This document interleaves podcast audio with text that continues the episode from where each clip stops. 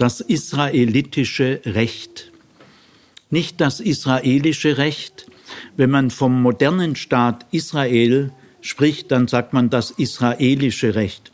Und wenn man vom alttestamentlichen Israel spricht, dann formuliert man das israelitische Recht. Mit dem Begriff israelitisches Recht meine ich die Summe aller Rechtsvorschriften in den fünf Büchern Mose.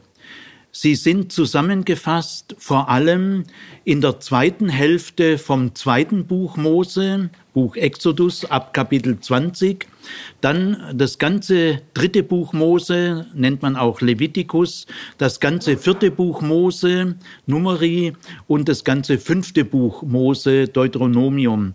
Also die Rechtstexte sind vor allem ab der zweiten Hälfte des Exodus-Buches.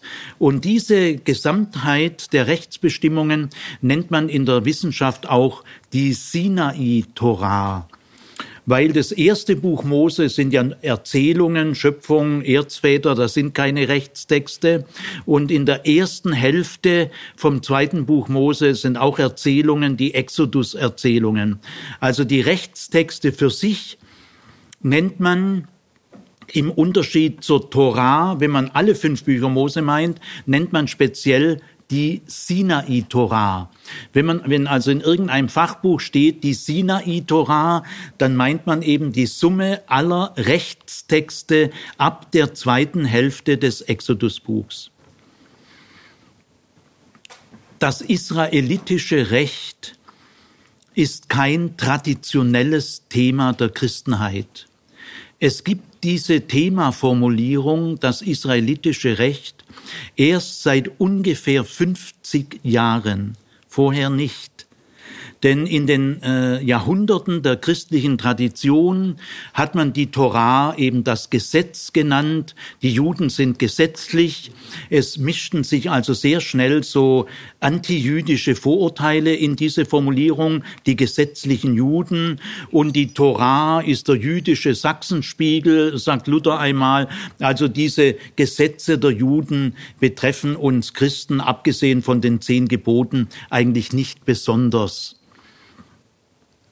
Das hat sich inzwischen Gott sei Dank geändert. Äh, in der alttestamentlichen Wissenschaft hat man erkannt, dass allein die, Formulierung, die Gesetze äh, des Alten Testaments uns auf negative Assoziationen bringen. Äh, es geht nicht einfach um Gesetze, dann hören vor allem wir Protestanten immer gleich gesetzlich. Wir haben das Evangelium und die Juden sind gesetzlich. Also der Begriff Gesetz ist vor allem in religiöser Hinsicht im Protestantismus eher negativ belegt. Und damit hat man diese ganze Thematik sich selber verbaut. Nein, es geht um Recht, das wir einordnen in die Rechtsgeschichte, in die Kulturgeschichte. Und dann wird die Sache äh, sehr kostbar und wertvoll, denn das Recht ist etwas sehr Kostbares.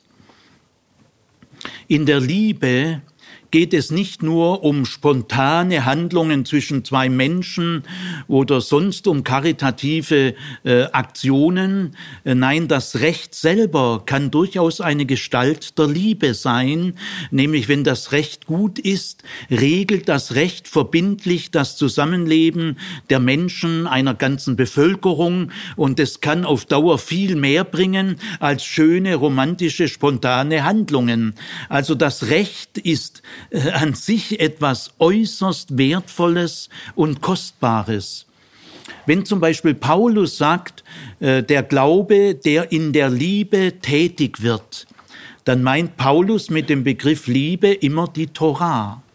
Äh, die Rechtsbestimmungen der Torah, die sind für Paulus ein Ausdruck der Liebe.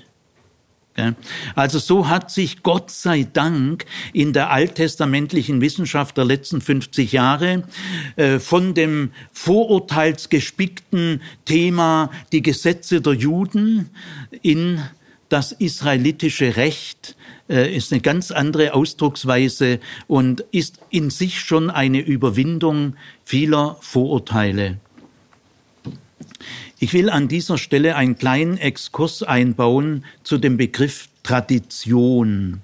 Denn ich habe ja gesagt, das Thema das israelitische Recht ist kein traditionelles Thema. Es gibt es in der gesamten christlichen, katholisch-evangelischen Tradition nicht, diese Formulierung. Und deswegen ein paar Worte zur Tradition. Ich meine die christliche, kirchliche Tradition. Einer meiner Lehrer, Professor Eberhard Jüngel aus Tübingen, hat immer wieder in seinen Vorlesungen gesagt, die christliche Tradition verdient einen kritischen Respekt und eine respektvolle Kritik. Also sie verdient Kritik, aber die Kritik muss respektvoll sein.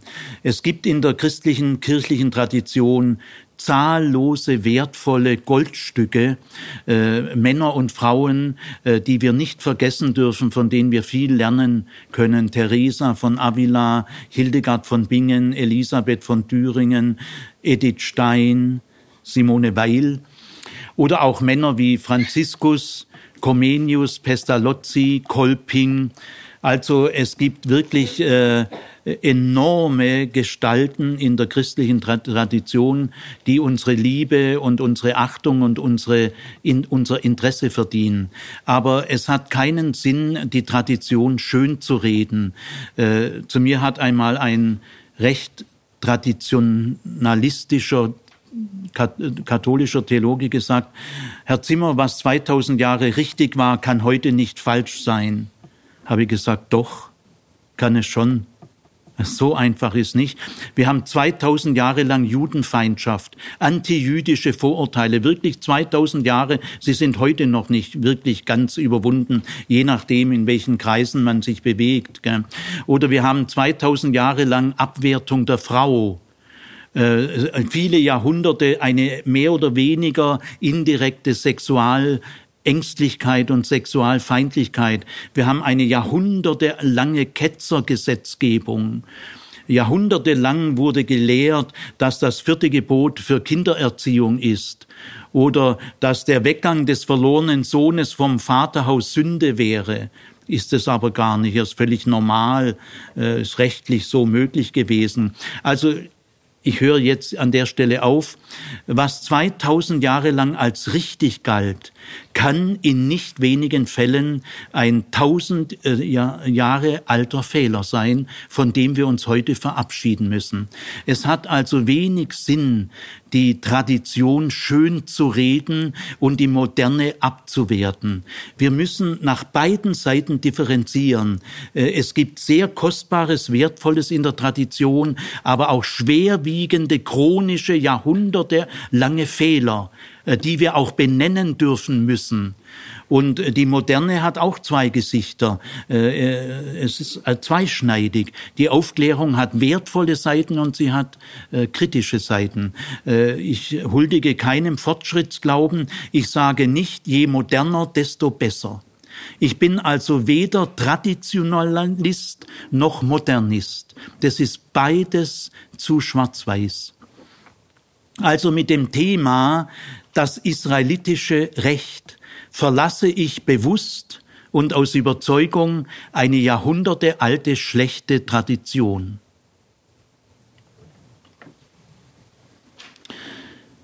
Ich möchte zunächst die Besonderheiten im israelitischen Recht ins Blickfeld rücken. Das israelitische Recht ist natürlich in hunderterlei Dingen sehr ähnlich wie überhaupt das altorientalische Recht. Äh, die Bibel ist auch Kind ihrer Zeit.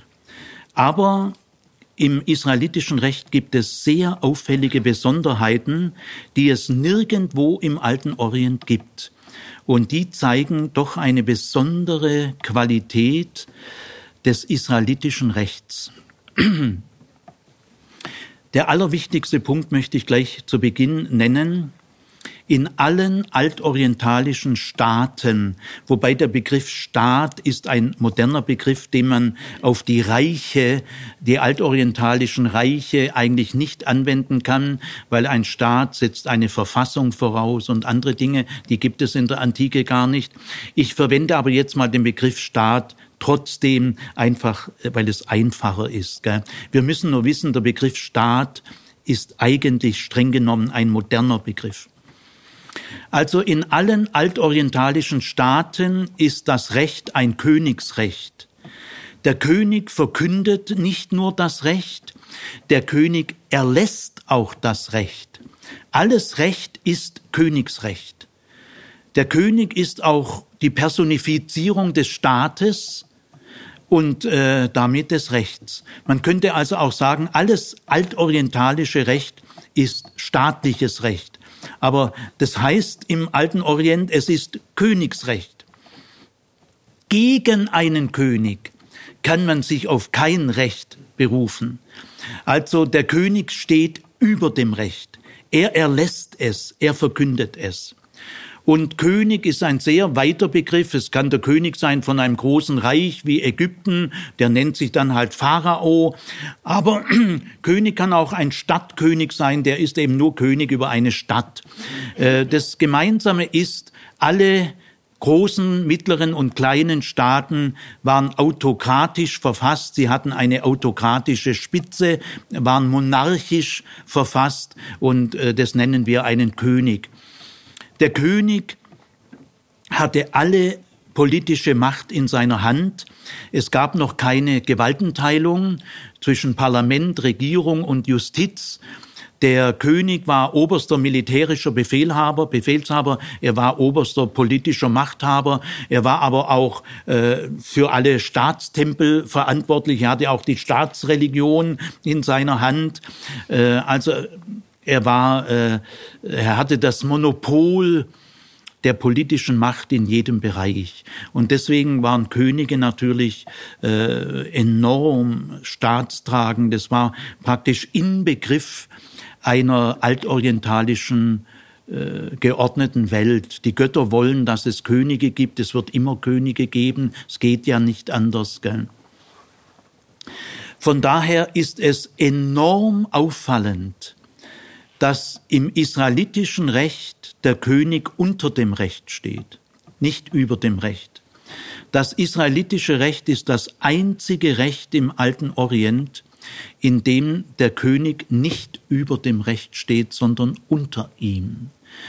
Das wird besonders deutlich in einem Königsgesetz, das es im fünften Buch Mose, Kapitel 17 von Vers 14 angibt. Äh, es gibt ein Gesetz über den König. Das ist einmalig in der damaligen Welt äußerst verblüffend. Hört euch mal dieses Gesetz im Original an. Wenn du in das Land kommst, das Jahwe, dein Gott, dir geben will, und du es besetzt und dich darin niederlässt, und dann sprichst, ich will einen König über mich setzen, wie alle Völker rings um mich her, so sollst du einen König über dich setzen, den Jahwe, dein Gott, erwählt. Du sollst aus deinen Brüdern einen König über dich setzen. Du darfst nicht einen Ausländer, der nicht dein Bruder ist, über dich setzen. Nur, dass er sich nicht viele Rosse halte und das Volk nicht wieder nach Ägypten führt, um sich viele Rosse zu verschaffen. Da doch der Herr zu euch gesagt hat, ihr sollt niemals wieder diesen Weg zurückkehren. Er soll sich auch nicht viele Frauen nehmen, dass sein Herz nicht abtrünnig wird. Auch Silber und Gold soll er sich nicht viel zu viel sammeln. Das ist ein sehr merkwürdiges Gesetz. Es steht nämlich nur drin, was der König nicht soll. Nur. Er soll sich nicht viele Rosse halten. Rosse ist eine militärische Einrichtung. Äh, Pferde, wenn sie militärisch genutzt werden, heißen Rosse. Die Streitwagen und so weiter werden alle von Pferden gezogen. Also er soll sich nicht zu viel militärische Macht zulegen. Er soll sich nicht viel, zu viele Frauen äh, zulegen und nicht zu viel Gold und Silber. Gell? Also das ist schon eine starke Eingrenzung. Es heißt dann noch im weiteren Verlauf, er soll sich auch nicht erheben über seine Brüder. Er ist ein Bruder unter Brüdern. Also das ist äh, sehr auffällig. Das heißt, im israelitischen Recht wird die Macht der Mächtigen begrenzt. Es gibt keine absolutistischen Könige in Israel. Es gibt eine starke Königskritik, vor allem bei den Propheten Hosea und Amos, aber auch bei Jesaja. Die Propheten sind allgemein Kritiker der Könige. Die, das Prophetentum, die Prophetie entsteht gleichzeitig mit den Königen. Die ersten Könige, äh, Salomo, äh, Saul und David haben schon einen Kritiker, äh, der Prophet Samuel. Und der Prophet Nathan, der kritisiert dann David. Und so haben die Propheten in Israel äh, die Aufgabe, die Könige zu beobachten und zu kritisieren, bis hin, dass sie in Lebensgefahr geraten. Also die Macht der Mächtigen wird kritisch beäugt. Das ist eine verblüffende Wirkung, von welcher Ursache, den müssen wir noch herausfinden. Gell? Also der Hauptunterschied ist, die Machthaber, die Könige stehen nicht mehr über dem Recht wie im gesamten alten Orient, äh, sondern zum ersten Mal in der Menschheitsgeschichte unter dem Recht. Das Recht ist nämlich Gottes Recht. Gott erlässt das Recht, nicht der König. Das ist äh, völlig neu. Es gibt zwar im alten Orient, in ich glaube, in allen Staaten äh, ein Gottesrecht gibt es schon, aber das Gottesrecht bezieht sich nur auf den Kult, auf Priester, Tempel, Altäre, Opfer und so weiter, Riten. Das Gottesrecht ist immer kultisches Recht. Aber in Israel ist das Gottesrecht auch kultisches Recht, aber auch politisches Recht, wirtschaftliches Recht, die, die gesamte Rechtsbereiche, alles sind Gottesrecht und sogar darüber hinaus die gesamte Ethik. Denn im israelitischen Recht ist mit Recht nicht nur Recht im strengen Sinn gemeint, im Gericht, gerichtsrelevantes Recht, ju, justiziables Recht, nein, alles Recht und darüber hinaus alle Ethik. Auch das Zivilrecht ist Gottes Recht, aber auch anständiges und unanständiges Verhalten, der grüßt mich gar nicht. Ja, da, man kann ihn ja nicht vor Gericht anzeigen. Gell? Das ist also nicht Recht im strengen Sinn, sondern mehr Sittlichkeit, gell? Ethos. Der ganze Bereich der Sittlichkeit ist in Israel zu 100 Prozent Gottes Recht. Das heißt, wenn man sich am Recht vergreift oder wenn man eben auch ethisch äh, unanständig handelt, das ist immer zugleich Sünde gegen Gott. Und das ist einmalig und einzigartig. Man kann dazu sagen, Gottes Wille äh, erstreckt sich auf alle Bereiche des Lebens, privat, öffentlich. Gell? Äh, Religion ist nicht Privatsache in Israel, äh, sondern Gott, äh, Gottes Wille erstreckt sich auf alles. Es gibt in Israel deswegen auch keinen freien Markt. Was ist noch äh, auffällig? In allen altorientalischen Rechtssammlungen, Codex Hammurabi und es gibt noch äh, mehrere andere, ist Recht immer Klassenrecht. Also in der Gesellschaft gibt es ein spezielles Recht für Regierungsleute, Höflinge oder die vornehmen Schichten, ein Vornehmenrecht für die Elite. Dann gibt es ein extra Priesterrecht für die Priester. Dann gibt es ein Recht für die freien Menschen und ein Recht für die Sklaven. Also zumindest vier Unterteilungen, wenn nicht noch mehr. Es gibt Kulturen, die haben sogar für einzelne Berufsgruppen ein eigenes Recht. Das gibt es in Israel nicht mehr. In Israel wird äh, Wert darauf gelegt, dass jede Art von Klassenrecht abgewiesen wird. Äh, alle stehen unter dem gleichen Gottesrecht. Äh, es heißt mal an einer Stelle, du sollst kein Unrecht tun in der Rechtsprechung. Das ist eine interessante Formulierung. Gell? Nicht, dass das Recht selber eine Form von Unrecht wird. Also du sollst kein Unrecht tun in der Rechtsprechung. Du sollst das Recht nicht beugen, äh, weder für Vornehme noch für Geringe, gell? sondern du sollst deine Stammesgenossen gerecht richten. Dann ist äh, auffällig, dass die grausame Brutalität im altorientalischen Recht drastisch eingeschränkt wird. Ich habe früher mal in einem Manuskript geschrieben, abgeschafft wird. Das ist aber ein bisschen zu äh, positiv. Gell? Eine Steinigung, stellt euch mal vor, äh, vielleicht kennt ihr den Film Alexis Sorbas, da wird ja eine Frau gesteinigt und da kriegt man diese furchtbare Brutalität, eine, Sta eine Frau wie ein gehetztes Wild und die ganze Dorfbevölkerung mit Steinen wirft nach ihr im Kreis umzingelt, bis die Frau stirbt.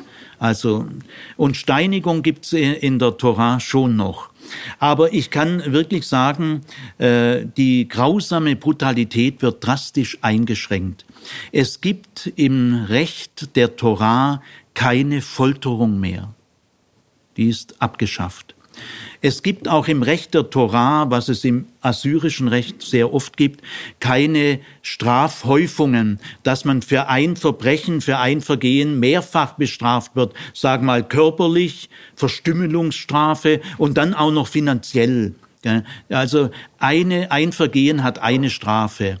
Und äh, die Todesstrafe und die Verstümmelungsstrafen werden drastisch eingestrengt. Es gibt in der Torah noch Verstümmelungsstrafe, Abhacken der Hand, aber ganz eingeschränkt. Wenn ihr die Vergleiche habt mit dem babylonischen, assyrischen, hethitischen, ägyptischen Recht, dann werdet ihr merken, das ist nur noch, sind Restbestände. Es gibt noch die Todesstrafe für sieben oder acht Vergehen, aber im Vergleich äh, zum altorientalischen Recht äh, ist die Todesstrafe drastisch eingeschränkt. Es gibt zum Beispiel zum ersten Mal keine Todesstrafe mehr für Eigentumsdelikte. Gibt es nicht mehr. Also äh, das sind schon verblüffende Besonderheiten, äh, die nach einer Erklärung rufen. Und man kann sagen, die Erklärung steckt in der Exodus-Erfahrung. Die Exodus-Erfahrung, dass eine Stimme aus dem brennenden Busch einen Mann dazu animiert, äh, gegen Pharao und seine Apparate anzutreten. Die narrative Rolle der Stimme aus dem Busch ist in der Geschichte von der Berufung des Mose glasklar. Die Stimme aus dem Busch steht nicht auf Seiten der Pharaonen. Er, die Stimme ist kein Steigbügelhalter der Machthaber dieser Welt, sondern sie steht auf Seiten von Zwangsarbeitern und hat deren Interessen im Blick. Die Stimme aus dem Busch sagt, ich habe das Elend der Zwangsarbeiter, der hebräischen Zwangsarbeiter gesehen und ich habe ihr Stöhnen über ihre Aufseher gehört. Ich kenne ihre Schmerzen. Ich war in vielen ägyptischen Königsgräbern und Tempeln, auch mit Ägyptologen, die fließen, die Hieroglyphen lesen können. Also ich darf schon sagen, ich habe hundert, wahrscheinlich tausende von ägyptischen Grabinschriften, Tempelinschriften mir übersetzen lassen. Ich darf Ihnen öffentlich sagen, nirgendwo unter diesen Tausenden von Hieroglyphentexten, die äh, zur ägyptischen Staatsreligion gehören, habe ich jemals Sätze gefunden wie die, ich habe das Elend von Zwangsarbeitern gesehen, äh, und ich habe ihr Stöhnen gehört und ich kenne ihre Schmerzen. Das ist die Exodus-Erfahrung. Und dann sagt die Stimme, deshalb bin ich jetzt gekommen, diese Zwangsarbeiter aus ihrem Gefängnis zu befreien und in ein neues, weites Land zu führen, ein schönes Land, in dem Milch und Honig fließt. Damit will gesagt sein, wo die wahren Lebensbedürfnisse ernst genommen und gesättigt werden. Das ist die Exodus-Erfahrung. Und diese Exodus-Erfahrung prägt das gesamte israelitische Recht. Man kann sagen, das israelitische Recht ist ein Exodus-Recht. Äh, die Exodus-Erfahrung ist die Begründung und das Sachkriterium des israelitischen Rechts. Und darin ist dieses Recht völlig neu, fremd, bei allen sonstigen Verwandtschaften, die es gibt und die, äh, die man auch sehen und würdigen muss. So nehmen wir mal die zehn Gebote. Äh, die zehn Gebote, die stehen in, in der Fassung, die wir kennen, in Exodus 20. Es gibt aber noch eine zweite Fassung im Deuteronomium. Die ist nicht genau gleich. Gell? Äh, also da heißt es dann ganz am Anfang als eine Art Überschrift, ich bin Jahwe, euer Gott, der euch aus Ägypten, dem Sklavenhaus, herausgeführt hat. Und jetzt kommt das erste Gebot, du sollst keine anderen Götter neben mir verehren. Also die Überschrift und die Sachgrundlage der zehn Gebote ist die Exodus-Erfahrung. Darin äh, sind die Gebote der Exodus-Erfahrung verpflichtet. Es gibt aber weitere, viele, zahlreiche Sätze, wo immer wieder heißt, ich bin Jahwe, der euch aus Ägypten geführt hat. Äh, es wird also immer wieder aus dieser, auf diese Erfahrung rekurriert. Hosea sagt einmal, Jahwe ist ein Gott von Ägypten Ägypten her. Damit ist gemeint vom Exodus her. Äh, wir hören mal drei besonders markante Stellen aus dem dritten, vierten und fünften Buch Mose. 3. Mose 22, 31 bis 33. Darum haltet meine Gebote und tut danach, ich bin Jahwe. Entheiligt meinen Namen nicht, damit ich unter den Kindern Israels geheiligt werde.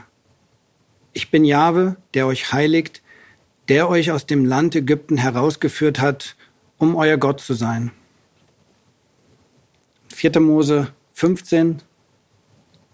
So oft ihr sie anseht, sollt ihr an alle Gebote Jahwes denken und sie tun, damit ihr euch nicht von eurem Herzen noch von euren Augen verführen lasst und abgöttisch werdet, sondern ihr sollt an alle meine Gebote denken und sie tun, dass ihr heilig seid eurem Gott. Ich bin Jahwe, euer Gott, der euch aus Ägypten geführt hat, dass ich euer Gott sei. Ich, Jahwe, euer Gott. Und 5. Mose 4, 44. Das ist die Torah, die Mose den Kindern Israel vorlegte. Das sind die Ermahnungen und Gebote und Rechte, die Mose den Kindern Israels, Israel gab, als sie aus Ägypten gezogen waren. Das waren also jetzt drei markante Beispiele, die für hundert andere stehen. Also das israelitische Recht ist ein Exodusrecht. Und dieses Exodusrecht stellt eine ethische Frage. Nämlich, das ist die Grundfrage im israelitischen Recht und in der israelitischen Ethik. Und diese Grundfrage, die steht so nicht in der Bibel, gell? aber man kann sie aus, aus dem Gesamtbefund sehr klar erheben. Handelst du eher so in deinem Leben, wie Pharao an uns gehandelt hat? Oder handelst du eher so, wie Jahwe an uns gehandelt hat? Das ist die entscheidende ethische Frage. Wem stehst du näher in deinem Leben und deinem Handeln? Also diese ethische Grundfrage wird durch die Exodus-Erfahrung heraufgeführt. Der Exodus-Gott ist nicht der überlegene Gott der Überlegenen, äh, sondern der Gott, der den Armen, den äh, Unterdrückten äh, zur Seite steht und ihre Schmerzen kennt. In Israel war man durchaus war man sich durchaus bewusst, dass das eigene Recht ein besonderes Recht ist. Es heißt einmal an einer Stelle, wo gibt es ein großes Volk, das so eine Torah hat wie ihr, mit so einer Gerechtigkeit? Antwort nirgendwo. Es gibt in Israel eine Redewendung, die es sonst im Orient nirgendwo gibt. Und diese Redewendung heißt, das tut man nicht in Israel. Vielleicht in Kana oder Ägypten, aber sowas macht man nicht in Israel. Und äh, eine Stelle äh, wird Markus jetzt auch noch mal vorlesen, dass sich Israel dessen bewusst war, wir haben ein besonderes Recht, nicht so wie die anderen Völker.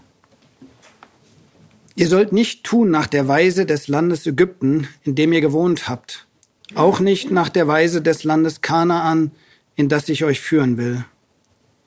Ihr sollt auch nicht nach ihrem Recht handeln, sondern nach meinem Recht sollt ihr handeln und meine Satzungen sollt ihr halten, damit ihr darin lebt. Ich bin Jahwe, euer Gott. Soweit zunächst mal ein Überblick.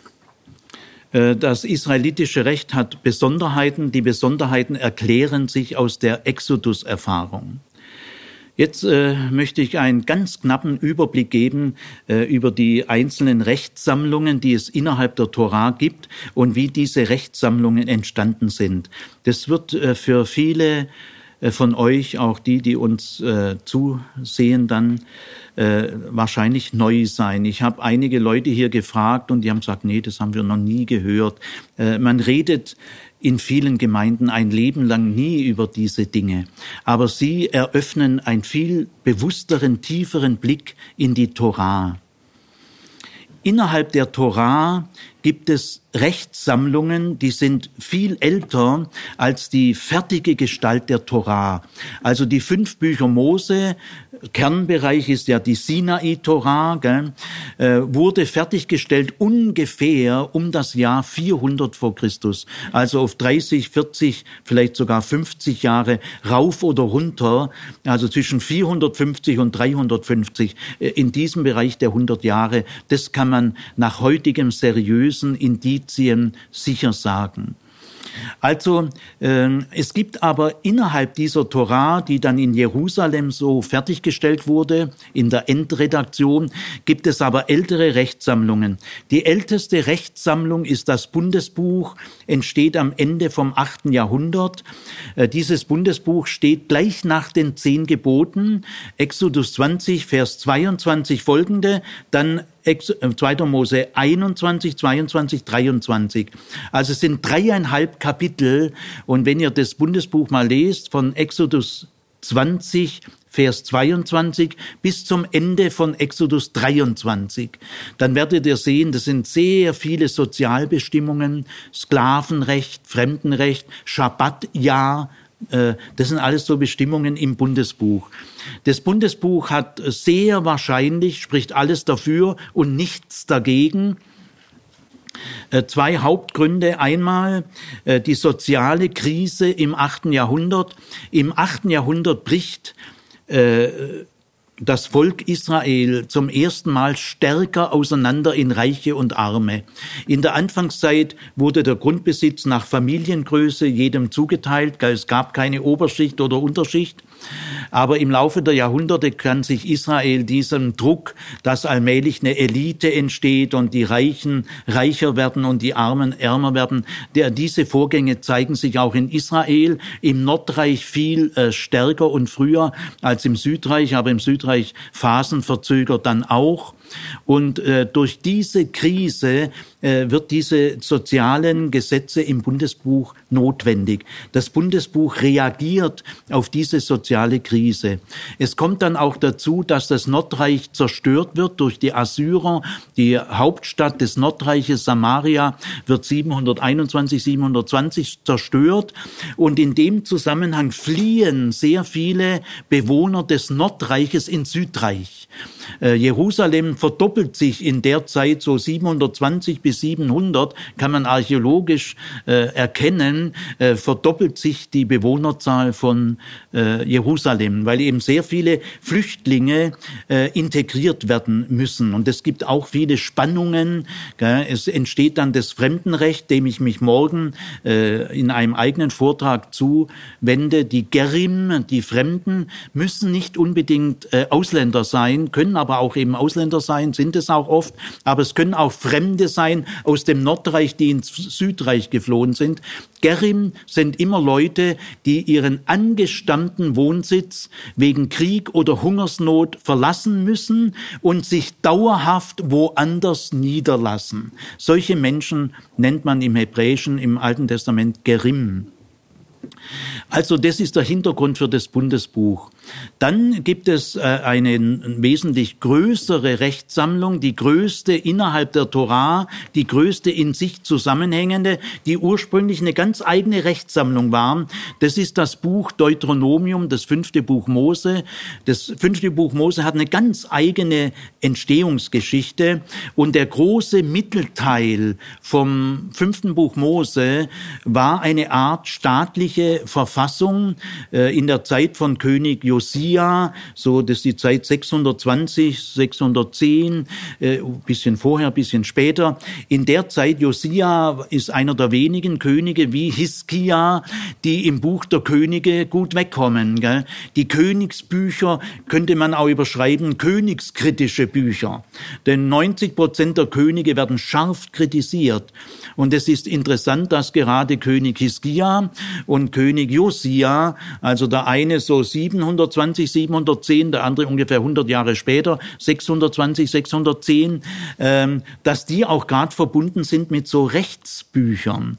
Das ist also die Urgestalt des fünften Buch Mose, war durchaus fast wie eine Art Verfassung gedacht.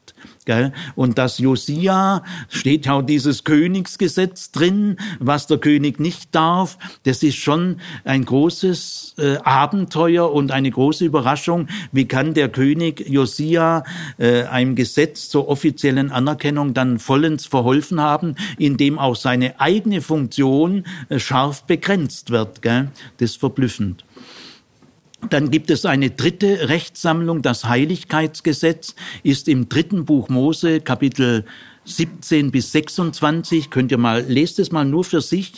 Das entsteht im Exil, also jetzt im sechsten Jahrhundert. Das Exil dauert ja ganz grob gesagt ungefähr 50 Jahre, 580 bis 530. Und diese Exilzeit ist ein ganz tiefer Einschnitt in die israelitische Religionsgeschichte, weil es gibt keine Könige mehr. Dafür entstehen dann Hohepriester. Es gibt vor dem Exil keine Hohepriester.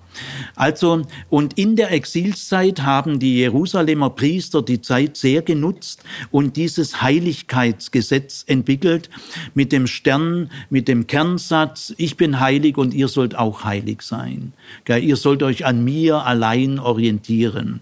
Und in diesem Heiligkeitsgesetz sind wieder sehr viele soziale Gesetze drin, aber auch viele sexualethische Normen stehen hier drin. Wenn man das Bundesbuch und das Deuteronomium in seinem großen Mittelteil, die Anfangskapitel und die Endkapitel sind wesentlich jünger, und das Heiligkeitsgesetz, wenn man das mal nebeneinander liest, dann entdeckt man, kann man erst entdecken, eine Entwicklung der Rechtsgeschichte. Denn in ein, zwei Beispielen will ich es mal kurz dann zeigen. Äh, das Deuteronomium entwickelt das Bundesbuch weiter, aktualisiert es auf eine neue Situation. Und das Heiligkeitsgesetz Gesetz entwickelt das Deuteronomium weiter. Dann merkt man wirklich, jetzt kann man eine geschichtliche Entwicklung erkennen. Gell? Ich möchte äh, an der Stelle noch äh, eine Basisinformation äh, allen weitergeben, die zu den Grunderkenntnissen der Bibelwissenschaft gehört, die seit 100, 150 Jahren ist, sind diese Dinge Konsens. Also ich schalte mich nicht ein in gewagte Hypothesenbildung. Es gibt auch viel äh, Unsicheres, Übertriebenes, da will ich mich nicht mit beschäftigen. Aber es gibt im Laufe der letzten 200 Jahre äh, durch eben die moderne Möglichkeiten der Erforschung aufgrund eben ganz anderer Funde und Methoden, gibt es auch breite Übereinstimmung. Und die zu ignorieren, nützt weder dir noch der Christenheit noch dem lieben Gott. Also zu diesen Grundüberzeugungen, Entdeckungen in der modernen Bibelwissenschaft gehört es, dass die Rechtsbestimmungen innerhalb der Torah im, in der großen Mehrheit jünger sind als die Propheten, Jünger. Also da gibt's äh, vor allem ein enormes Kriterium, das man aber zum ersten Mal 1880 ungefähr, 1890, äh, da merkt man, was wir alles für eine Brille aufhaben, mit welchen Glubschaugen äh, wir die Bibel lesen. Gell? Und vieles, wir lesen jahrelang, jahrzehntelang und viele grundlegenden Dinge bemerken wir gar nicht. Wir sehen den Wald vor lauter Bäumen nicht. Also ist zum ersten Mal aufgefallen, dass Amos Hosea, Micha und Jesaja. Das sind die vier ältesten Schriftpropheten. Sie leben alle, sie wirken alle im achten Jahrhundert, also in der Zeit um das Bundesbuch herum, also zwischen 750 und 700. In diesem halben Jahrhundert wirken Amos und Hosea zuerst und mit etwas Abstand dann im Südreich Micha und Jesaja. Amos und Hosea wirken im Nordreich, äh, kündigen das Ende an, das dann auch tatsächlich kommt kommt. Und Micha und Jesaja äh, verkündigen im Südreich. In keinem dieser vier Prophetenbücher wird jemals ein einziger Satz geschrieben, dass es ein schriftliches Recht gibt. Also Amos oder Hosea hätten doch sagen können, es steht doch in Gottes Wort, es steht doch in der Torah. Manche datieren das ja vor des Jahrtausend, als ob alles von Mose geschrieben wird. Nein, nein, Mose ist sozusagen der Schirmherr des Rechts, wie David der Schirmherr der Musik ist und Salomo der Schirmherr der Weisheit. Das heißt nicht, dass diese Texte von Mose oder David oder Salomo stammen, das heißt es überhaupt nicht, sondern dass sie denen gewidmet sind, unter die Schirmherrschaft des Rechts, der Musik und der Weisheit. Also ähm, Amos, Hosea, Micha und Jesaja berufen sich nirgendwo auf ein schriftliches Recht. Und das hätten sie doch natürlich getan, weil das würde ihnen ja entgegenkommen. Äh, in der Torah, in den Rechtsbestimmungen stehen ja die Dinge, die Amos, Hosea, Micha und Jesaja zum ersten Mal fordern in ihrer Sozialkritik. Dann hätten sie doch alle sagen können, das steht doch schon in der Torah. Also ist die Torah jünger als Amos, Hosea, Micha und Jesaja. Denn sie können es nicht erklären. Niemand hat es können. Manche wollen es dann unbedingt, aber das ist einfach traurig. Äh, ein Argument muss schon ein Argument sein dürfen. Also äh, aus der Tatsache, dass weder Amos, Hosea, Micha und Jesaja sich jemals an irgendeiner Stelle auf schriftliches Gottesrecht berufen, kann man folgern, dass das Gottesrecht eine Folge ihrer Sozialkritik ist. Also die Propheten gehören zu den Voraussetzungen des israelitischen Rechts. Gut, ähm, äh, jetzt möchte ich äh, im Schlussteil des Vortrags auf die israelitische Sozialgesetzgebung äh, zu sprechen kommen. Das Wort Sozialgesetzgebung ist natürlich ein moderner Begriff, den es in der Bibel nicht gibt, äh, sondern man, man, achtet jetzt einfach mal speziell auf die Gesetze, Gebote, Ermahnungen, Satzungen. Da gibt's immer auch verschiedene Ausdrücke. Man merkt, die Torah ist ein Sammelsurium. Äh, man sagt manchmal Gesetz, man sagt manchmal Satzung, man sagt manchmal Gebote oder Ermahnungen. Äh, alles ist irgendwie irgendwie richtig. Die Torah übrigens um das Jahr 400 war wirklich ein Gesetz, so wie unser bürgerliches Gesetzbuch. Denn das persische Großreich, das erste Weltreich der Weltgeschichte, hat von seinen Provinzen verlangt, dass sie äh, dem persischen Großkönig ihre Gesetzesgrundlagen überreichen. Also das persische Großreich war so tolerant, dass es jeder Provinz, auch der judäischen Provinz, die war eine Provinz vom persischen Großreich um 400 herum, äh, äh, ihr könnt euer eigenes Provinzialrecht machen, also äh, könnt, das erlauben wir jeder Provinz, es darf natürlich nicht den persischen Grundrechten und so weiter äh, widersprechen, aber so ein gewisses Eigenleben gönnen wir euch gern. Ihr müsst aber dieses Recht schriftlich bei uns einreichen. Und es ist eine gut belegte Hypothese, spricht alles dafür und nichts dagegen, dass die endgültige Redaktion der Torah auf diesen Druck hin erfolgt ist, dass eben äh, die Leitung des persischen Großreiches von den Provinzen äh, ihre Gesetzeskorpora äh, verlangt hat, einzureichen. Und dann hat man die Torah eingereicht. Und deswegen ist das Torah, die Torah auch wirklich Gesetz. Gell? Wir haben ja ein bürgerliches Gesetzbuch, aber diese Unterschiede Religion und Politik, religiöses Recht und staatliches Recht gibt es in der Antike nicht. Die Torah ist also auch bürgerliches Gesetzbuch, wie unser bürgerliches Gesetzbuch, aber sie ist eben noch viel mehr als das. Gut, und innerhalb dieser Torah achten wir jetzt mal auf die Sozialgesetzgebung. Wenn, und die will ich zum Schluss mal kurz vorstellen, wenn wir die Sozialgesetzgebung gleich äh, mal überblickartig skizzieren, dann muss man wissen, es gibt im antiken Leben, im altorientalischen Leben zwei Lebensgrundlagen. Und wenn eine der beiden oder beide ins Rutschen geraten, wenn sie zerbrechen, dann entsteht soziales Elend. Und diese beiden Lebensgrundlagen ist einmal Grundbesitz, dass man ein Stück Land hat, weil die allermeisten Menschen lebten auf dem Land und von den Erträgen des Landes. Also das Israel der früheren Zeit war eine Agrargesellschaft, gell? eine Gesellschaft, eine Hirten- und Bauerngesellschaft. Gut, also der Landbesitz, gell? Äh, Mietwohnungen gibt es kaum. Gell? Und dann das Zweite ist der Sippenverband. Äh, früher hat man gesagt, die Großfamilie, da wird man heute aber auch schon vorsichtig, weil wenn man Großfamilie sagt, dann kommt der mythische Begriff des konservativen Christentums Familie. Da verklären sich die Augen. Äh, und dann meint man, man ist doch biblisch, denn in der Bibel ist doch auch die Familie Pfeifendeckel.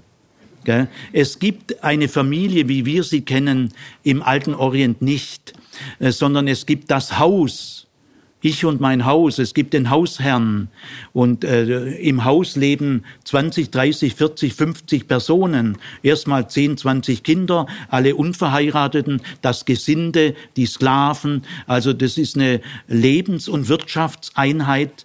Bayit oder Oikos im Griechischen, das ist das Haus. Das Haus ist etwas grundlegend anderes als eine bürgerliche Kleinfamilie, zwei Eltern und zwei Kinder. Da kann man nicht einfach sagen, wir sind biblisch. Also es gibt zwei Lebensgrundlagen in der Antike. Grundbesitz, Landbesitz und intakter Sippenverband. Ich vermeide also das Wort Großfamilie, um gar nicht so künstliche Vorurteile aufkommen zu lassen. Der Sippenverband, das Haus.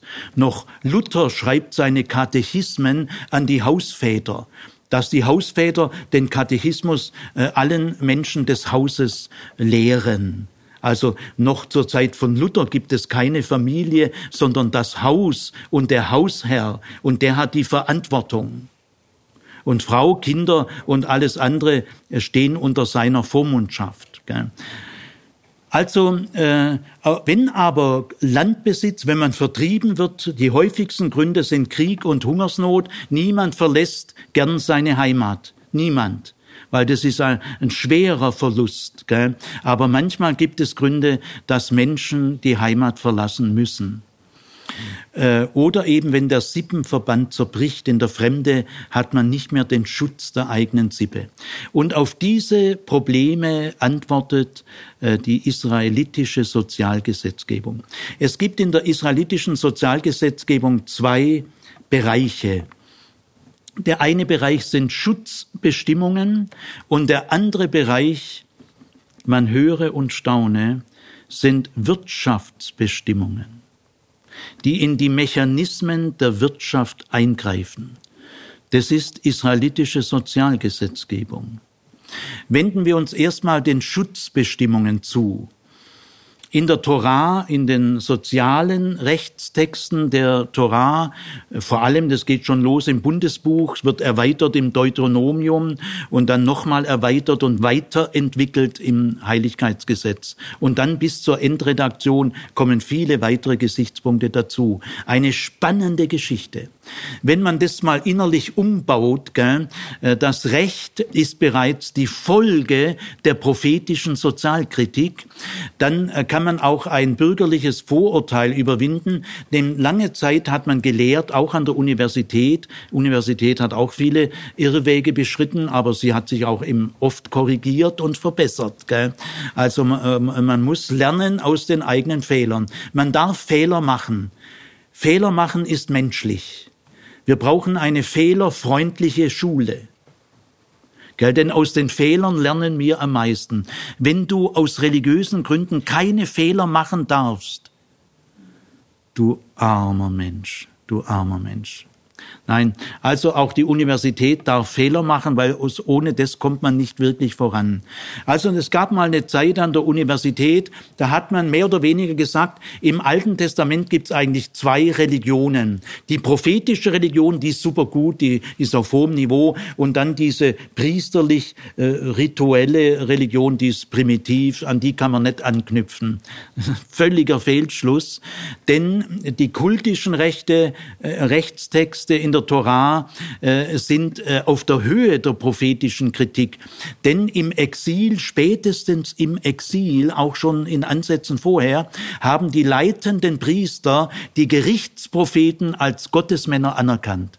Sie haben gesagt, durch die hat wirklich Gott geredet.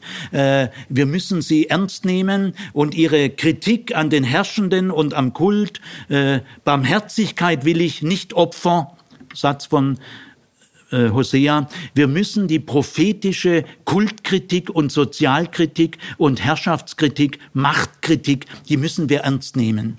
Und wir müssen sie umformulieren in verbindliches Recht. Also äh, da die Rechtstexte der Torah stehen auf der Höhe der prophetischen Kritik, nämlich sie wollen voller Achtung aus diesen prophetischen Mahnsprüchen verbindliches Recht machen. Also auch jetzt diese Schutzbestimmungen. Könnt ihr mal die langfristige Wirkung von Amos, Hosea, Micha und Jesaja, könnt ihr jetzt studieren. In umgegossenes Recht, gell, für Jahrhunderte gültig. Da steckt Liebe drin. Das Recht kann durchaus eine Gestalt der Liebe sein, nicht nur romantische Spontanhandlungen. Also sechs Menschengruppen werden besonders geschützt. Es sind äh, also nicht nur in dem Sinn Einzelne, es sind besonders gefährdete Gruppen die als solche erkannt werden und klar geschützt werden. Das sind einmal die Alten, überraschenderweise. Mit Alten ist jetzt gemeint sehr alte und gebrechliche alte Menschen, die selber nicht mehr körperlich arbeiten können, die haben ja keine Rente, keine Versicherung, sie können nur durch die eigenen Kinder abgesichert werden. Aber in Notzeiten, wo man selber fast nichts mehr hat, werden die alten Leute, die ja körperlich nichts mehr beibringen können, äh, wirklich zur Belastung. Gell? Also nehmen wir mal die Wikinger. Die Wikinger waren ja sehr vital, energisch, eroberungsaggressiv, gell? aber auch kulturell, also hohes Recht. Aber die alten Wikinger zogen sich meistens freiwillig in die Urwälder zurück, in die schwedisch-norwegischen Wälder, weil sie haben gemerkt, äh, die vitalen 50-Jährigen und so weiter, äh, wenn, wenn Notzeiten kommen, Hungerszeiten kommen, äh, reicht ja nicht mal für uns. Gell? Und so ein Wikinger kann dann schon mal zu seinem äh, Vater oder Opa sagen, du, du könntest dich langsam in die Wälder zurückziehen.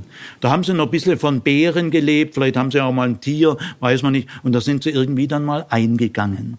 Also äh, es gibt Kulturen, die mit den alten, gebrechlichen Leuten so umgehen. Die Alten sind die einzige Gruppe, die ein eigenes Gebot in den zehn Geboten haben. Bloß bitte jetzt keine traditionalistische Brille, gell, die müsst ihr jetzt ablegen. Nämlich das vierte Gebot, du sollst Vater und Mutter ehren. Das sind Vater und Mutter als alte, gebrechliche Menschen gedacht. Und da fang mal an, sie zu ehren. Also das vierte Gebot hat nichts mit Kindererziehung zu tun. Ist auch eine jahrhundertealte traditionalistische Fehlleitung. Die ist unbiblisch. Also die Alten. Äh, es gibt auch weitere Gesetze, wer alten Menschen, seinen eigenen alten Eltern flucht, äh, wer, äh, wer sie vernachlässigt, das stehen schwere Strafen bis zur Todesstrafe. Wer seine eigenen Eltern verunehrt und flucht, Todesstrafe also die Alten. Dann die Witwen und Waisen sind keine äh, Rechtspersonen. Äh, jetzt will ich an der Stelle mal erklären, was ist im israelitischen Recht eine Rechtsperson. Die israelitischen Gebote sind alle formuliert, ihr sollt oder du sollst. Gell? Ihr sollt äh, nicht so handeln wie die Menschen in Ägypten und Kanaan. Also entweder im Plural oder im äh, Singular. Wer ist damit ihr und du gemeint? Ja, das kann man genau erklären. Es sind nur Männer gemeint, nur Männer. Das heißt ja bei den zehn Geboten im letzten Gebot, du sollst dich nicht lassen gelüsten deiner, deines nächsten Weib, Frau. Gell? Ja, das, äh, hier ist ja nicht an lesbische Beziehungen gedacht. Also äh, da ist ein, ein Mann. Gell? Die, die, die Empfänger des Rechts, alle, alle Rechtssätze, Mishpatim, äh, ist immer der Mann. Und zwar der erwachsene Mann und der grundbesitzende Mann und der freie Mann. Also der Adressat, an dem die gesamte, das gesamte israelitische Recht mit ihr sollt und du sollst, ist der freie, erwachsene, grundbesitzende Mann. Du sollst dich nicht lassen gelüsten deines nächsten Frau. Und es wird noch mehr aufgezählt, was der, der Mann, der Nachbar alles hat. Der hat eine Frau, die gehört ja auch ihm, er ist der Hausherr. Äh, Ochse, Haus, Haus, Ochse, Esel. Gell? Also äh, es sind Männer vorausgesetzt, die ein Haus haben.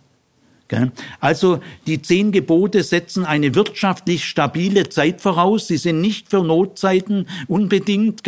Und äh, sie gehen an den erwachsenen, freien, grundbesitzenden Mann, der in einer wirtschaftlich stabilen Lage ist. Und da genügt es eine Vermeidungsethik. Äh, du sollst das nicht tun, also äh, du sollst nicht töten, du sollst nicht Ehe brechen, du sollst nicht kein falsches Zeugnis sagen. Gell? ist immer nicht. Gell? Wenn du das vermeidest und das vermeidest, gell, tust dem anderen nicht weh, tut er dir nicht weh. Die zehn Gebote können niemals die Zusammenfassung einer guten Ethik sein, weil sie ja überwiegend negativ formuliert ist,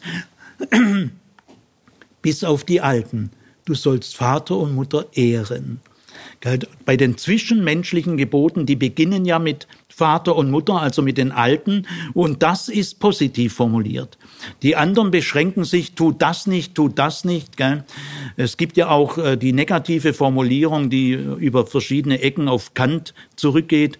Was du nicht willst, dass man dir tu, das füge auch keinem anderen zu.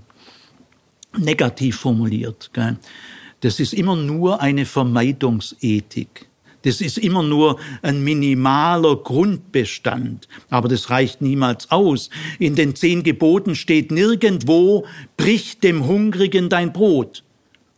Also auf so eine Höhe kommen die zehn Gebote nicht. Und deswegen im Judentum sind die zehn Gebote auch gar nicht so ein Schlüsseltext wie bei uns. Luther in seinen Katechismen hat die zehn Gebote auch tendenziell überschätzt. Sie sind ein gewisser Grund, Mindest, das schon, aber Ethik umfasst viel mehr. Und Jesus zum Beispiel in der Bergpredigt sagt, was du willst, dass andere Leute dir tun, das tue ihnen. Also er drückt es positiv aus und dann umfasst es viel mehr. Dann ist es nicht nur eine Vermeidungshaltung. Dann, dann musst du dir positiv überlegen, was hättest du gern, dass andere Leute dir tun? Ja, jetzt fang doch mal an, dass du es ihnen tust. Wie ein englisches Sprichwort sagt, die beste Art, Freunde zu gewinnen, ist, sei selber einer. Es geht so ein bisschen in die Richtung. Also, Schutzbestimmungen der Alten, der Witwen und Waisen, die sind keine Rechtspersonen, denn Rechtspersonen ist ja nur der grundbesitzende, erwachsene, äh, freie Mann. Und deswegen kann man Witwen und Waisen sehr leicht austricksen, um ihr Recht bringen. Jesus sagt einmal, ihr, die ihr der Witwenhäuser fresst, also die Witwen und Waisen haben es in der Antike sehr schwer. Heute sind sie rechtlich besser geschützt. Aber es gibt in der Torah zahlreiche Schutzbestimmungen für Witwen und Waisen. Dann weitere Gruppen sind die Armen, bei den Armen handelt es sich meistens um Kleinbauern, äh, Kleinpächter, die in die Verschuldungsfalle plumpsen, äh, können kein Saatgut mehr kaufen, müssen Saatgut äh, gegen Kredit kaufen und die Zinsen, der Kredit, Zinsen sind sehr hoch, 20 bis 40 Prozent, können es nicht mehr zurückzahlen und dann verschulden sie sich, müssen sie sich verkaufen in die Schuldsklaverei oder müssen werden verpfändet, gell, nimmt man Kinder als Pfand. Gell. Also äh, die Armut wird sehr ernst genommen. Es gibt, äh, wir werden eine Stelle noch hören, es gibt eine Stelle im fünften Buch Mose, es soll unter euch überhaupt keine Arme geben. Das ist Gottes Wille in der Tora. Weil wenn es unter euch Arme gibt, dann ist irgendwas schiefgegangen. Also nach meinem Willen ist es dann nicht zugegangen. Das könnt ihr ganz klar erkennen. Gibt es unter euch Arme? Aha, dann kann es nicht nach meinem Willen zugegangen sein, denn nach meinem Willen soll es keine Arme unter euch geben. Steht im fünften Buch Mose, werden es nachher hören. Also die Armen werden äh, besonders geschützt, man darf ihnen nicht lebensnotwendiges pfänden, äh, die Decke, mit der sie nachts schlafen, oder der Mühlstein oder äh, die Handmühle, wo sie Getreide mahlen, das darf nicht verpfändet werden, das geht an die Substanz. Dann gibt es Schutzbestimmungen für Fremde, da werde ich morgen einen eigenen Vortrag Vortrag halten. Dann gibt es erstaunliche Erneuerungen im Sklavenrecht, wie es niemals in der Welt irgendwo gab. Das werde ich übermorgen als eigenen Vortrag behandeln. Und dann gibt es noch die Tagelöhner. Die Tagelöhner, die entstehen erst in der sozialen Krise. Im 10., 9. Jahrhundert gibt es noch gar keine Tagelöhner in Israel. Und den Tagelöhnern geht es tendenziell schlechter wie Sklaven weil Haussklaven, die werden immerhin gut versorgt und wenn die krank werden, äh, das ist ja schlecht, dann äh, werden ja auch die Hausbesitzer dadurch gestraft. Also man tut, dass die Sklaven gesund bleiben, sich amortisieren, dass sie genügend Essen haben. Aber wenn ein Tagelöhner krank wird, ja, juckt den Arbeitgeber nicht, nimmt er halt ein paar andere Tagelöhner. Gell? Also Tagelöhner haben es tendenziell schlechter als Haussklaven, aber natürlich Bergwerksklaven, Rudersklaven. Gut, also das sind die Schutzbestimmungen. Insgesamt kann man sagen, in der Torah wird die Nächstenliebe sehr hoch geschrieben. Äh, wenden wir uns mal dem Gebot der Nächstenliebe zu. Äh, dieses Gebot steht bitte nicht im Neuen Testament, sondern im Alten. Gell? Äh, gibt ja so christliche Vorurteile. Das Alte Testament ist Zahn um Zahn, Vergeltung und Rache und die Liebe ist im Neuen Testament. Gell? Christlicher Blödsinn. Also die, die Nächstenliebe steht im Buch Levitikus, Kapitel 19, Vers 18. Der Begriff Liebe ist anders gemeint, wie wir ihn kennen, weil wir haben alle die Romantik durchlebt.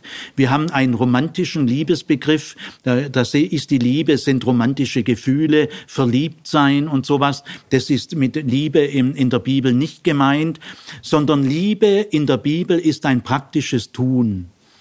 Liebe in der Bibel, einen Nächsten lieben heißt, tu ihm so Gutes, wie es du dir selber auch gerne tust. Vertrete die Interessen des Nächsten, so wie du deine eigenen vertrittst. Gell? Also Liebe ist ein praktisches, nachprüfbares Tun, keine undefinierbaren Gefühle. Also bitte die Romantik da jetzt mal weglassen. Und ihr werdet also sehen, dass im Kontext dieses äh, Gebotes der Nächstenliebe auch schwere Konflikte mit im Blick sind, dass du jemand hast oder dass du dich am liebsten bei jemand rächen willst, weil er dir schwer geschadet hat. Das ist aber auch dein Nächster. Also lange Zeit hat man in der christlichen Exegese unterstellt, der Nächste äh, meint im Alten Testament nur nationalistisch der Israelit selber. Das ist aber falsch, weil der Fremde ist bewusst auch mit im Blick und auch Leute, die dich tief schädigen, also man könnte sagen, deine Feinde. Das heißt, das Nächstenliebegebot im Buch Levitikus hat indirekt schon eine Tendenz in Richtung Feindesliebe. Und das hat Jesus genau gespürt. Und deswegen wollen wir jetzt mal den Kontext mithören und nicht immer nur das Sätzchen, du sollst den Nächsten lieben wie dich selbst. Also, bitteschön, Markus. Levitikus 19, 11 bis 18 und 33 und 34. Ihr sollt nicht stehlen und nicht ableugnen und nicht einer den anderen betrügen. Ihr sollt bei meinem Namen nicht falsch schwören und so den Namen eures Gottes entweihen. Ich bin Jahwe. Du sollst deinen Nächsten nicht bedrücken noch berauben. Der Lohn des Tageslöhners soll nicht bei dir bleiben bis zum anderen Morgen. Du sollst einem Tauben nicht fluchen und einem Blinden nichts in den Weg legen, sondern du sollst deinen Gott fürchten. Ich bin Jahwe. Ihr sollt nicht Unrecht handeln im Gericht. Du sollst die Person des Geringen nicht ansehen, aber auch den Vornehmen nicht begünstigen. Gerecht sollst du deinen Nächsten richten. Du sollst nicht als Verleumder unter deinen Volksgenossen umhergehen und sollst nicht wieder das Leben deines Nächsten auftreten. Ich bin Jahwe. Du sollst deinen Bruder nicht hassen in deinem Herzen. Zurechtweisen sollst du deinen Nächsten, dass du nicht seinethalben Sünde auf dich lädst. Du sollst dich nicht rächen, auch nicht deinen Volksgenossen etwas nachtragen, sondern du sollst deinen Nächsten lieben wie dich selbst. Ich bin Jahwe. Wenn ein Fremder bei dir wohnt in eurem Lande, so sollt ihr ihn nicht bedrücken. Wie ein Einheimischer aus eurer eigenen Mitte soll euch der Fremde gelten, der bei euch wohnt. Und du sollst ihn lieben wie dich selbst. Seid ihr doch auch Fremde gewesen im Land Ägypten. Ich bin Jahwe, euer Gott. Also schon im Alten Testament sind so Konflikte wie du sollst nicht hassen, da wird ja irgendein schwerer Konflikt sein, du sollst dich nicht rächen, also hat der dir wohl sehr geschadet. Äh, das, auch solche Konflikte werden unter dem Begriff des Nächsten. Und äh, die Nächstenliebe wird ausdrücklich schon an dieser Stelle auf die Fremdenliebe ausgeweitet. Ich will an dieser Stelle kurz einflechten, wie kann man sowas durchsetzen? Also auch zum Beispiel, du sollst dem Tagelöhner den Lohn abends nicht vorenthalten, weil davon lebt er ja am nächsten Tag. Aber wenn es einer nicht macht, also das israelitische Recht ist eine Autorität, die man nur freiwillig anerkennen kann. Es ist ein Glaubensrecht. Nur im Glauben wird dieses Recht verbindlich. Es gibt in Israel keine Polizei. Es gibt keine Strafverfolgungsbehörde, keine Strafvollzugsanstalt. Es gibt auch keine Gefängnisse in Israel. Später durch ägyptisch-römisch-persischen Einfluss kommt es dann auch mal, aber ursprünglich, es gibt in Israel keine Polizei, kein Strafvollzug. Äh, also wie kann man dann solche Dinge durchsetzen? Gar nicht. Äh, das israelitische Recht ist auf freiwillige Anerkennung angewiesen. Aber klar ist, wenn man dieses Recht beugt oder äh, nicht ernst nimmt, äh, dass du dich nicht mehr auf Gott berufen kannst und dass du die Identität Israels gefährdest. Das muss dir dann klar sein. Jetzt will ich zum Schluss und zum Höhepunkt auch sagen, zum Sozialrecht in der Torah gehört, gehören Wirtschaftsbestimmungen. Erstens einmal das Schabbatrecht. Das will ich nur ganz kurz streifen, weil ich habe einen eigenen Vortrag in Worthaus, der ja auch schon längere Zeit veröffentlicht ist, über den Schabbat. Der Schabbat ist ein Eingriff in das Wirtschaftsleben, denn die Menschen waren verteilt in der Oberschrift Oberschicht Menschen der Muße, die überhaupt nicht arbeiten mussten, dann Mittelschicht, die mussten arbeiten, hatten aber alles reichlich. Und dann die Unterschicht, die mussten ständig arbeiten, gab kein Wochenende, gell? Äh, und dann noch die äh, Entwurzelten unterhalb der Unterschicht, die betteln mussten, die auf fremde Hilfe angewiesen waren. Also diese Einteilung, die es überall in der Antike gibt, durchbricht das Schabbatrecht, das Schabbatrecht. Nämlich alle Menschen in der Welt sollen sechs Tage arbeiten, wenn sie können, wenn sie nicht krank sind. Gell? Und alle Menschen haben das gleiche Recht auf Freizeit. Sogar die Tochter der Sklavin. Kein äh, Arbeitgeber, kein Großgrundbesitzer kann am Schabbat einer Tochter einer Sklavin einen Auftrag geben. Also das Schabbatrecht ist ein tiefer Eingriff in die grenzenlose Verfügungsbedürfnisse der Geldhaie dieser Welt, die am liebsten pausenlos Profit machen. Äh, dem setzt der Schabbat ein Riegel vor. Das zweite äh, Wirtschaftsrecht ist die Sozialsteuer. Äh, in den meisten, ich glaube in allen altorientalischen Staaten war der Zehnte die normale Form der Steuer gell, meistens in Naturalien abgegeben. Die Geldwirtschaft war damals noch nicht so weit entwickelt, also Steuern waren sehr oft Naturalsteuern. Und der Zehnte ist so eine grundlegende Form der Steuer, die im alten Orient bekannt ist. Aber im fünften Buch Mose, also noch nicht im Bundesbuch, Aber im fünften Buch Mose, Weiterentwicklung, äh, wird diese, dieser Zehnte auf eine Weise genutzt, wie es in der Menschheitsgeschichte noch niemals der Fall war. Solche Entdeckungen macht man nur, wenn man israelitisches Recht formuliert und nicht sagt jüdische Gesetze. Das hat man nie, niemals vorher entdeckt. Also jetzt diese Sozialsteuer ist einzigartig, erstmalig in der Welt. Aus 5. Mose 14, 28 und 29.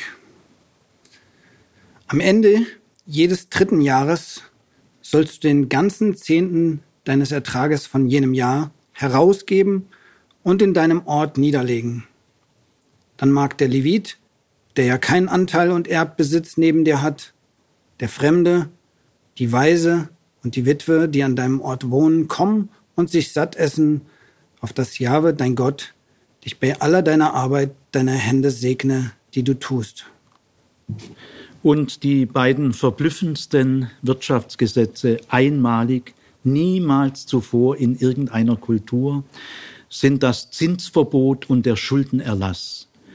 An vier Stellen der Torah wird das Zinsnehmen unter Brüdern, also innerhalb von Israel, verboten, weil der Zins der Antike ist nicht Produktivzins zur Gründung einer Firma und so weiter. Das äh, braucht man ja auch. Er ist auch viel höher. Er wird in der Regel gegeben, um abhängig äh, genommen, um Abhängigkeiten zu äh, äh, auszulösen. Also es ist immer ein Zins in der Notlage eines Menschen äh, und er nutzt die Notlage aus und macht die Menschen dann, wenn sie den den Zins nicht zurückzahlen können, damit abhängig. Äh, ich weiß von Finanzfachleuten, dass bis heute das gesamte Zinssystem dieser Welt ein äh, großes Problem ist, in dem viel Ungerechtigkeit steckt. Wenn wir Entwicklungshilfe geben, wir machen ja auch die Leute abhängig von uns, denn sie müssen ja alles mit Zinsen zurückzahlen. Also wir verdienen an der Entwicklungshilfe.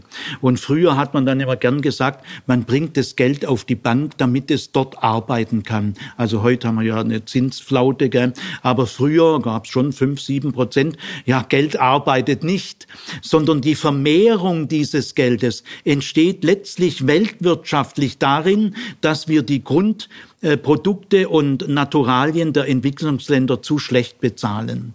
Es herrscht ja ein Wirtschaftskrieg indirekt. Äh, wenn wir gerechte äh, Preise hätten, wo die Arbeiter der äh, sogenannten Dritten Welt gerecht bezahlt würden, wäre vieles viel teurer. Aber durch dieses ungerechte System entsteht Spielräume für Zinsen.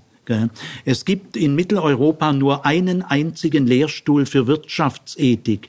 In USA keinen einzigen. In der BRD auch nicht. Keinen einzigen. Es gibt einen Lehrstuhl für Wirtschaftsethik, der ist an der Universität St. Gallen. Ich habe den Lehrstuhlinhaber, habe mit ihm schon Mittag gegessen. Wir haben beide nebeneinander, hintereinander Vorträge gehalten. Äh, super Typ, gell? Der sagt, äh, ich war bei leitenden Manager-Ausbildung in den USA, die lachen dich nur aus, wenn du mit Ethik kommst. Du bist für die ein Depp. Für die genügt auch nicht ein Fukushima, das macht denen gar nichts. Also amerikanische Manager-Ausbildung meint er, unter 20 Fukushima wachen die nicht auf. Also aber in der Torah, in der Sozialgesetzgebung der Torah, wird der Mechanismus, wie Elend entsteht, genau erkannt. Dietrich Bonhoeffer hat auch einmal gesagt, es genügt nicht, diejenigen zu verletzen, äh, zu verbinden, die unter die Räder gekommen sind. Wir müssen dem Rad selber in die Speichen greifen.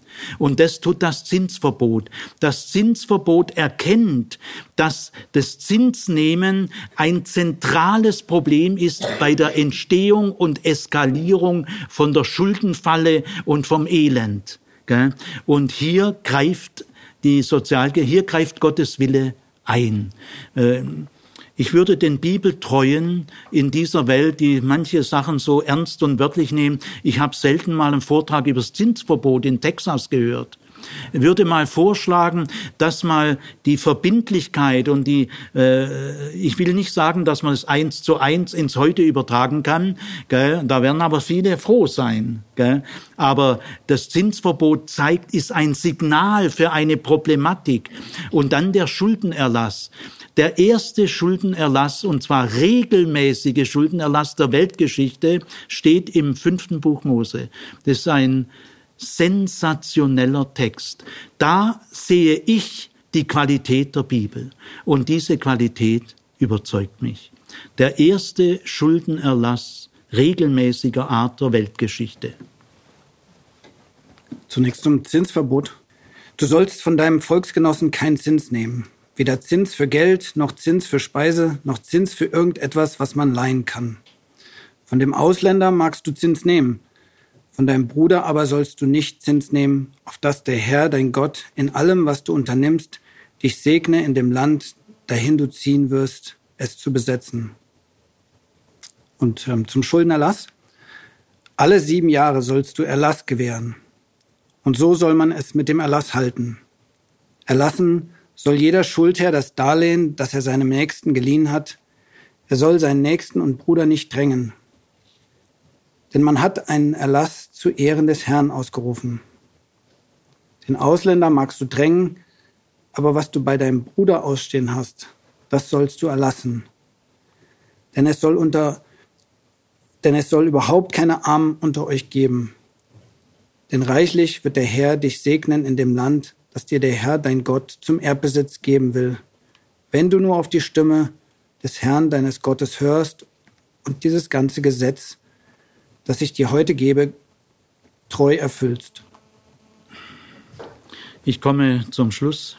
In der israelitischen Sozialgesetzgebung wird die Produktion von Elend klar erkannt und ihr, Gewehr, und ihr äh, Widerstand geleistet durch Zinsverbot und Schuldenerlass. Es gab äh, im alten Orient immer schon Schuldenerlass. Solon hat ja auch einen berühmten Schuldenerlass für ganz Athen. Aber das war immer nur unregelmäßig, wenn es den Interessen der Oberschicht entsprach. Wenn die Unterschichten ihre Kaufkraft verlieren, können sie auch nicht mehr kaufen und es schadet der ganzen Volkswirtschaft. Dann verkündigt man einen Schuldenerlass. Der kommt aber den Wirtschaftsinteressen der Oberschicht entgegen. Aber der regelmäßige regelmäßige, berechenbare Schuldenerlass hat eine ganz andere Logik. Äh, sicher war das sehr schwer durchzusetzen. Es gibt ja keine Polizei, keine Strafvollzugsbehörde, es ist auf freiwillige Anerkennung angewiesen und im Nehemia gibt es Stellen, da merkt man, das ist den Oberschichtsleuten in Israel aber verdammt schwer gefallen und es ist selten in die Tat umgesetzt worden. Der Nachteil war auch, man leiht dann ja auch schon im sechsten Jahr nicht mehr gern oder vielleicht sogar schon im fünften, denn man weiß ja, im Jahr drauf äh, muss ich ja sowieso, sollte ich es nach dem Willen Gottes äh, sowieso erlassen. Es hat also da schon eine etwas problematische Wirkung. Und deswegen hat man dann in der Weiterentwicklung im Heiligkeitsgesetz gesagt, alle 49 Jahre ist ein Erlassjahr. Also die alle sieben Jahre, das war wohl doch äh, starker Tobak. Übrigens ist im Deuteronomium auch zu erkennen, dass man das Schabbatjahr vom Bundesbuch kreativ weiterentwickelt. Im Schabbatjahr heißt es, alle sieben Jahre sollst du die, äh, das Feld ruhen lassen, nicht ernten, Witwe und Weise und wilde Tiere sollen sich da satt essen. Du sollst also äh, den, den Erntebetrag äh, sozusagen erlassen für die Armen. Und dieses Erlassen wird im Deuteronomium auch finanziell ausgeweitet. Du sollst deine Außenstände, deine Schulden erlassen, äh, wenigstens alle 49 Jahre. Äh, so auf jeden Fall der Wille Gottes. Der entspricht also nicht der Wirtschaftslogik. Ich möchte äh, so schließen, diese Zuwendung Gottes äh, zu den ausgebeuteten, abhängigen, benachteiligten Elenden ist genauso ein Wesensmerkmal Gottes wie seine Einzigkeit. Wenn wir über die Eigenschaften, die Wesensmerkmale Gottes reden, da geht es nicht nur, Gott ist der eine und keine anderen Götter, jawohl, das stimmt, aber zum Wesen Gottes gehört nicht nur seine Einzigkeit, sondern auch seine Zuwendung zu den Bedrohten und Beschützenswerten. Das gehört auch zu seinem Wesen. Abschließend zusammengefasst in einem ergreifenden Text von Jesaja 58. Damit äh, will ich schließen. Markus wird den Text vorlesen und dann werde ich noch zwei Sätze sagen. Und dann erholt euch gut.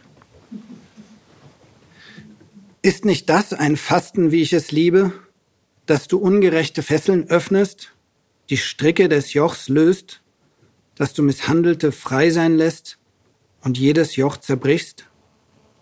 Dass du dem Hungrigen dein Brot brichst und Arme, Obdachlose in dein Haus führst? Wenn du einen Nackten siehst, dass du ihn kleidest und dich den Brüdern nicht entziehst? Dann wird dein Licht hervorbrechen wie die Morgenröte und dein, deine Heilung rasch voranschreiten. Also, ihr lieben Mitchristen, wenn ihr ungerechte Fesseln löst, jedes Joch zerbrichst, Obdachlose in dein Haus aufnimmst und ähnliche Dinge, wenn das in deinem Gewissen verbindlich ist als Gottes Wille, dann wird dein Licht leuchten wie der Morgenstern und dann wird deine Heilung rasch voranschreiten.